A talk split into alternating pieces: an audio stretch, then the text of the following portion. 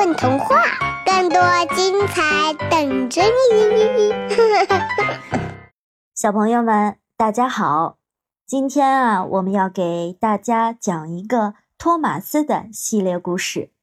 第一篇，好朋友，请帮帮我。我是主播水叮咚。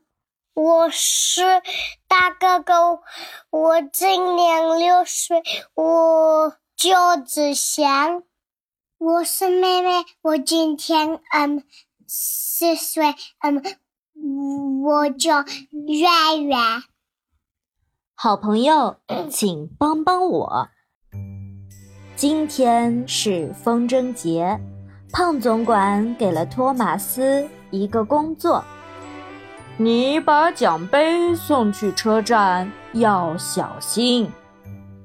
一路上，托马斯带着奖杯，小心地开。托马斯看见一只风筝在蓝蓝的天上飞，一个小男孩和一个小女孩在放风筝。哎呀，大风把风筝吹走了。托马斯，好朋友，请帮帮我！托马斯追着风筝，快快地开。查理想帮忙，托马斯说：“不用，我可以。”风筝飞呀飞，越飞越远了。爱德华想帮忙，托马斯说：“不用，我可以。”风筝飞到了。艾米丽的面前，艾米丽说：“你要帮忙吗？嗯，查马斯，你要帮忙吗？”托马斯说：“不用，我可以。”可是风筝又飞走了。托马斯快快的开。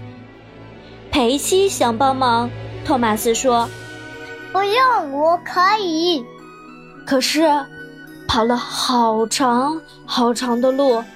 托马斯开不动了，他对朋友们说：“好朋友，请来帮我找风筝吧。”看，风筝在那儿，风筝找到了，男孩和女孩可以参加风筝节了。